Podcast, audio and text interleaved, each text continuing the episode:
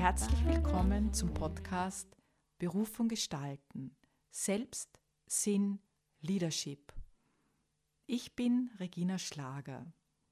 In diesem Podcast geht es um Berufung, Achtsamkeit und Lebenskunst. Er hilft dir, mit dir selbst in wertschätzender Beziehung zu sein und selbstbestimmt deinen Weg zu gehen. Mehr über mich und den Podcast findest du auf https reginaschlager.ch. Heute ist Katharina Wissmann bei mir zu Gast. Katharina Wissmann hat jahrelange Expertise bei der Behandlung von Traumafolgen und in traumasensibler Paarbegleitung. Seit zwölf Jahren führt sie eine Praxis in Winterthur in der Schweiz. Ihre Muttersprache ist Schweizerdeutsch, aber da sich dieser Podcast an ähm, Zuhörerinnen und Zuschauerinnen und Zuschauer und Zuhörer im ganzen deutschsprachigen Raum richtet, werden wir das ähm, Gespräch auf Hochdeutsch führen. Heute ist auch eine Premiere und ich möchte das so vor dem Einstieg ins Gespräch erwähnen. Und zwar ist dieser Podcast ja schon jetzt seit einiger Zeit als Audiopodcast erschienen. Das ist auch weiterhin so. Aber zusätzlich wird es ab dieser Episode auch ein Video geben, also einen Videopodcast. Und der ist dann zu finden auf meinem YouTube-Channel, also Regina Schlager Reconnect. Also heute eine Premiere. So, jetzt aber zu meiner Gesprächspartnerin, zu dir. Herzlich willkommen, Katharina. Vielen Dank. Und ich freue mich sehr. Wow. Ich freue mich auch sehr, dass du, dass du hier bist. Es ist ja Winterthur, liegt ja nicht so weit entfernt von Zürich, wo ich lebe und, und arbeite. Und wir hatten in den letzten Jahren schon ein paar Mal Gelegenheit, uns auch wirklich persönlich zu treffen, sei es bei Veranstaltungen, sei es bei wirklich Treffen zu einem Austausch. Dafür bin ich sehr dankbar. Und ich hatte wirklich ganz stark den Impuls gespürt, in den letzten Monaten dich einzuladen in den Podcast. Und zwar wird es heute darum gehen, also wirklich so über deine Erfahrungen und deine Sichtweisen zu sprechen über Trauma. Da bist du ja Expertin. Und zwar, wie das zusammenhängt damit, wie wir mit uns selbst in Kontakt sind, vielleicht auch wieder in Kontakt kommen können und dann wirklich unsere Berufung auch gestalten. Das ist ja so mein, mein Thema. Und das führt mich auch gleich so zur ersten Frage. Meiner Beobachtung nach wird heute sehr viel über Trauma gesprochen, über Trauma geschrieben. Und ähm, da möchte ich dich fragen, was verstehst denn du eigentlich unter Trauma? Genau. Trauma, der Begriff wird im Moment äh, sehr häufig verwendet in Zusammenhängen, wo es äh, oft nicht wirklich um Traumatisierung geht. Und ich definiere Trauma folgendermaßen. Da wird mein Körper mit zu vielen und zu schnellen Informationen überflutet. Und das heißt, äh, mein System, mein unter anderem Nervensystem, kann die auf mich hereinprallenden Informationen nicht mehr genügend schnell verarbeiten. Mhm. Und das bedeutet unter anderem, dass etwas äh, oft im Körper sich blockiert und äh, den Lebensfluss dadurch verhindert. Mhm.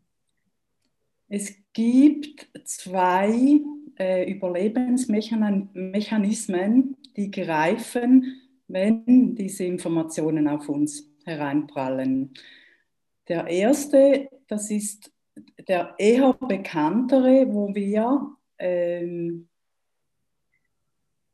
ins Stammhirn katapultiert werden, wo es drei Handlungsoptionen gibt.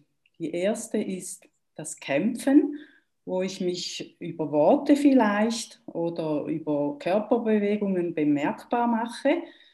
Die zweite Handlungsoption ist das Flüchten, also wo ich mich aus einer bedrohlichen Situation äh, entfernen kann.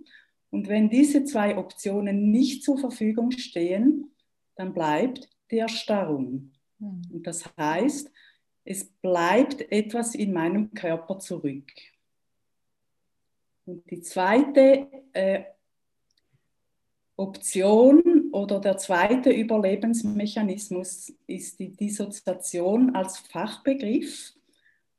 Man könnte das auch so bezeichnen, dass etwas von mir neben mir steht. Äh, oder der Begriff, ich fühle mich nicht ganz zum Beispiel, ich habe das Gefühl, ich bin nur mit meiner halben Kraft unterwegs. Und das sind äh, Formen von Dissoziation. Mhm. Genau. Du, hast, du, hast, jetzt so erwähnt, Lebensfluss, nicht so ganz in der Kraft sein. Ähm, das hat für mich sehr viel auch zu tun mit, also wenn ich in meiner Kraft bin und wenn ich so im Lebensfluss bin, dann ähm, kann ich auch wirklich so mein eigenes gestalten und kann ich meinen Weg gehen, kann ich meine Berufung gestalten. Was ist denn so deine Erfahrung, wie ein, ein Trauma das behindert? Genau. Ähm, Vielleicht auch mit konkreten, anonymen Beispielen. Ja, ja, ja genau.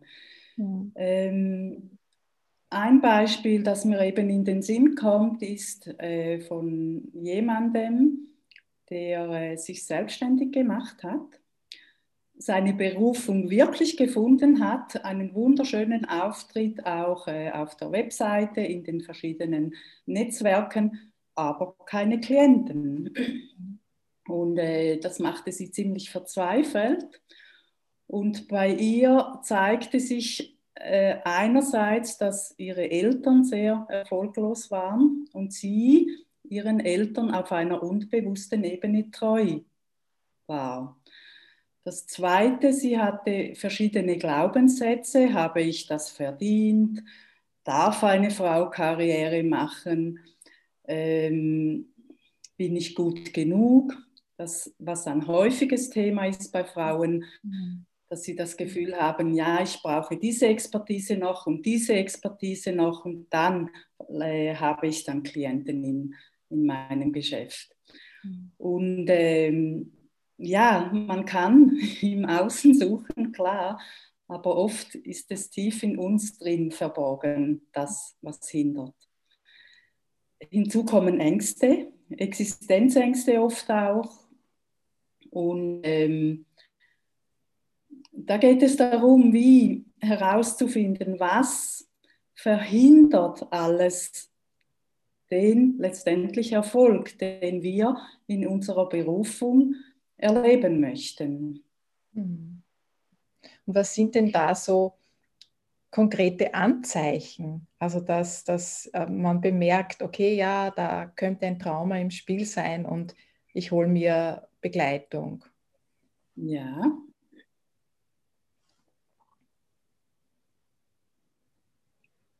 Da kann sich zum Beispiel ein Gefühl von Ohnmacht zeigen, ein Gefühl von Hilflosigkeit. Äh, oft sind diffuse Ängste damit verbunden. Ähm, dann kann es sich zeigen, dass ich in, in einer Art und Weise unsichtbar bin, also nicht wirklich äh, präsent bin bei mir das sind so typische Merkmale, mhm. dass da etwas sich manifestiert hat auf der körperlichen Ebene. Du hast jetzt öfters schon den, den Körper erwähnt, ähm, die körperliche ja. Ebene. Ähm, Wenn es so darum geht, um hineinspüren in den Körper oder mit dem Körper in Kontakt kommen, sei es, ähm, ja, es gibt ja verschiedenste Methoden und auch, auch ich arbeite da mit einigen oder auch bei der Meditation, da kommt dann häufig ähm, so wie so eine Angst, ähm, ja, wenn ich in meinen Körper hineinspüre, oder vielleicht jetzt meine Empfindungen oder auch meine Gefühle, dann könnte ich ja retraumatisiert werden. Also es ist da so eine, ja, schon so ein, ja, ja, eine gewisse Angst vorhanden, dass da was passieren kann. Wie ist denn da deine Erfahrung oder wie, wie arbeitest du dann konkret mit den Menschen? Ja. Äh, eine Retraumatisierung ist äh, ja ein Wiedererleben einer Situation, die ich schon einmal hatte. Und das äh, kann passieren, äh, zum Beispiel bei Gerichtsverfahren, wo ganz viele Details erfragt werden müssen für eine Verhandlung. Dann bei, wenn es um körperliche Übergriffe zum Beispiel geht, äh, bei der Polizei, also wenn da eine Anzeige erstattet wird und die Polizei natürlich die ganzen Abläufe äh, erfragen muss, kann es wirklich zu einer äh, Retraumatisierung kommen. Im therapeutischen Kontext würde ich es äh, eher in die Neugierde zum Beispiel des Therapeuten hineinstellen. Äh, und das Zweite, wenn zu schnell vorgegangen wird, mhm. weil da die Gefahr wieder vorhanden ist, dass es zu einer Überflutung kommt. Mhm. Und dann ist die Retraumatisierung ganz schnell da. Ja. Mhm. Und die Ängste, die sind berechtigt, weil viele diese Erfahrungen auch im therapeutischen Kontext machen, dass es zu einer Retraumatisierung kommt. Mhm. Ja. Also ich, ich höre das so bei dem, was du sagst, dass es wirklich darauf ankommt, wirklich Zeit zu geben, das einen Raum aufzumachen, nicht unter Druck zu setzen. Und genau. könnte mir vorstellen, auch wirklich in, im Körper, im Körpergeschehen liegt ja auch eine, eine Weisheit, aber dem Vertrauen zu lernen, ne, ohne sich von, von außen zu sehr, ja, zu fragen und ja, ich, ich muss da jetzt was wissen oder ich muss da jetzt was hervorholen, und sehr achtsam und wertschätzend da auch umzugehen, natürlich als Therapeut, als, als Begleiterin, aber auch zu sich selbst und das auch zu lernen. Also meiner Erfahrung nach ist das wirklich ein, ein Übungsweg, das ist nicht einfach so da. Und wir lernen es ja auch nicht wirklich in, der Kindheit, in der. Schule. Aber das bringt mich gleich zu deinem Weg. Ähm, es ist ja jetzt Trauma-Expertin, Traumatherapeutin ja nicht unbedingt etwas, ähm, ja, wenn man jetzt ein Kind fragt, ja, was möchtest du werden? Ah, Traumatherapeutin. Oder so die, die Vorstellung, ja, ich, ich beschäftige mich da jetzt ähm, so Tag ein, Tag aus mit diesem Thema und begleite da Menschen. Wie bist denn du dazu gekommen? Wie war das so dein eigener Weg? Genau. Äh, wie so oft bei vielen Menschen hat man die größte Expertise in dem, was man schon das ganze Leben macht. Und ich mhm. habe in einer Art und Weise Grenzüberschreitungen und Übergriffe erlebt, wo ich ähm, ja, wie ich für mich logischerweise unbewusst Wege gefunden habe, wie ich mit dem Schwierigen umgehen konnte. Und äh, ich sage heute, mein Leben hat mich dahin geführt, dass ich heute meine Berufung leben darf. Mhm. Und äh, mich wirklich jeden Tag darauf freue, wenn ich Menschen begleiten darf in ihren Prozessen und äh, durch das befreien kann, was sich vielleicht schon seit Jahrzehnten in den Körpern verborgen hält. Mhm. Äh, und diese Menschen mit einem Lächeln und glücklich nach Hause gehen. Mhm. mhm da bekomme ich ganz viel und äh, bin wirklich jeden Tag dankbar dafür. Auf deiner Webseite habe ich gelesen, dass du Floristin warst. Und äh, wie ist denn da so der rote Faden für dich? Siehst du da Zusammenhänge zu deiner jetzigen Arbeit oder auf deinem Weg insgesamt? Ja, es hat für mich einige Zusammenhänge. Äh, und die wohl wesentlichste ist, dass die Blume als einzelne Blume ganz bewusst gewählt äh, genauso eine Weisheit in sich trägt wie der menschliche Körper. Und ich über das Beobachten dieser Blume äh, in den floralen Werken, die ich äh, gemacht habe, sie ins beste Licht rücken wollte. Mhm. Und im übertragenen Sinn mache ich das jetzt auch mit den Menschen.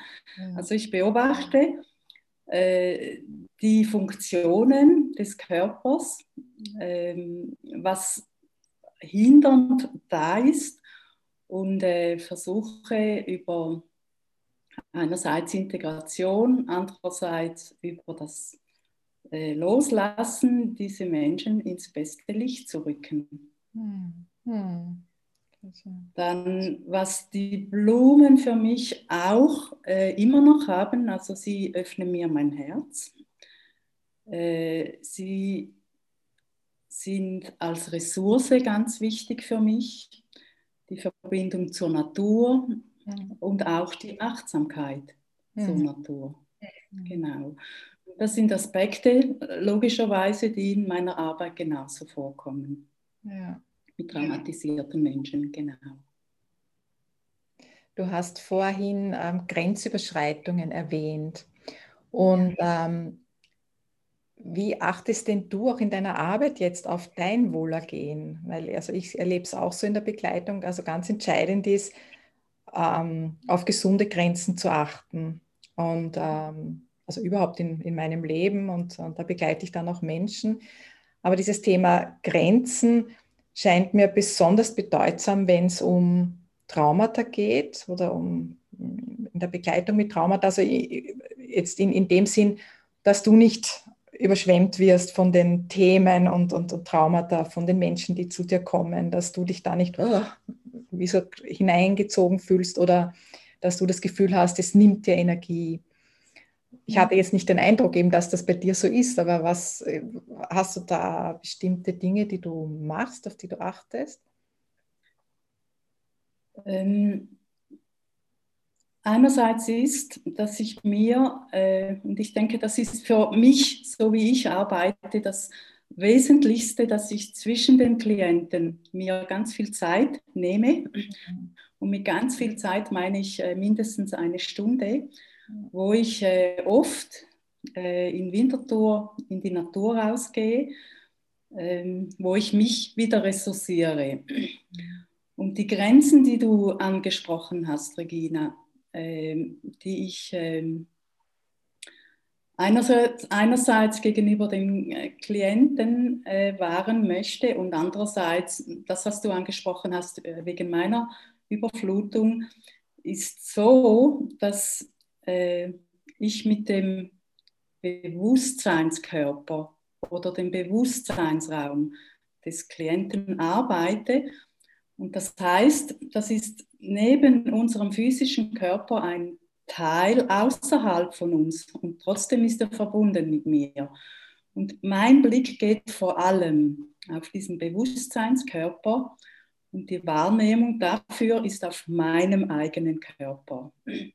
Und so kann ich einerseits, einerseits wahrnehmen, was sich in diesem Raum zeigt, äh, ist Basis für das Gefühl von Sicherheit, damit der Klient sich überhaupt öffnen kann. Und das Dritte, die Überflutung, kann ich in dem Sinn halten, äh, weil ich bei meiner eigenen Wahrnehmung bin und kann so den Prozess so langsam machen, dass diese Überflutung gar nicht stattfindet. Mhm. Ja. Mhm. Gibt es sonst noch etwas, wo, was dir wichtig erscheint, was du jetzt noch erwähnen möchtest, äh, erzählen möchtest über deine, über deine Arbeit oder auch über deinen Werdegang?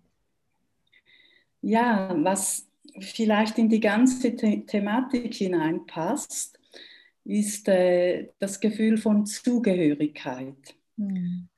Äh, ich möchte zum Beispiel in der Schule zur Klasse zugehören. Ich möchte zur Peergruppe zugehören. Ich möchte äh, in meinem Beruf zu den Berufs, äh, zur Berufsgruppe dazugehören. Und das ist ein tief verankertes Gefühl von uns Menschen, ähm, die Zugehörigkeit, weil wir unter anderem soziale Wesen sind. Und das heißt, wir brauchen den Austausch mit anderen Menschen. Wir möchten gesehen werden, wir möchten gehört werden. Und äh, ich denke, das ist auch wiederum ein wesentlicher äh, Teil um meine Berufung letztendlich äh, erfüllen zu können. Mhm. Genau. Ähm, arbeitest du eins zu eins oder gibt es auch ähm, Gruppen? Also ich, ich denke jetzt auch dann, weil bei diesem Zugehörigkeitsgefühl vielleicht Raum zu schaffen, dass Menschen noch zusammenkommen und dass man sich das auch in der Gruppe sowas wie, wie geben kann und abholen kann.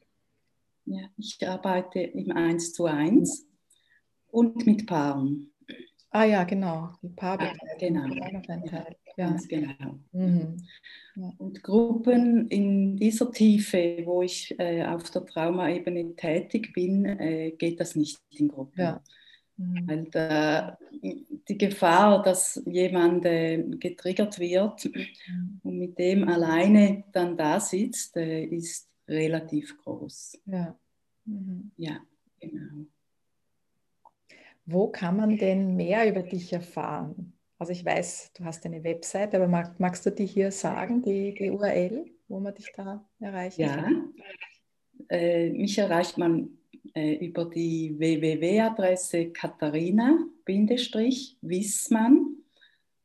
Äh, mhm.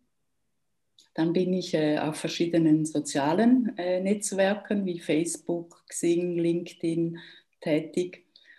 Und ähm, ja,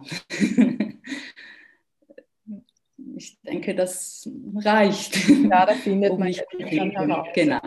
Sich genau. Zu machen. Dann nehme ich an, findet man auch Telefonnummer und. Ja, mhm. genau. Ähm,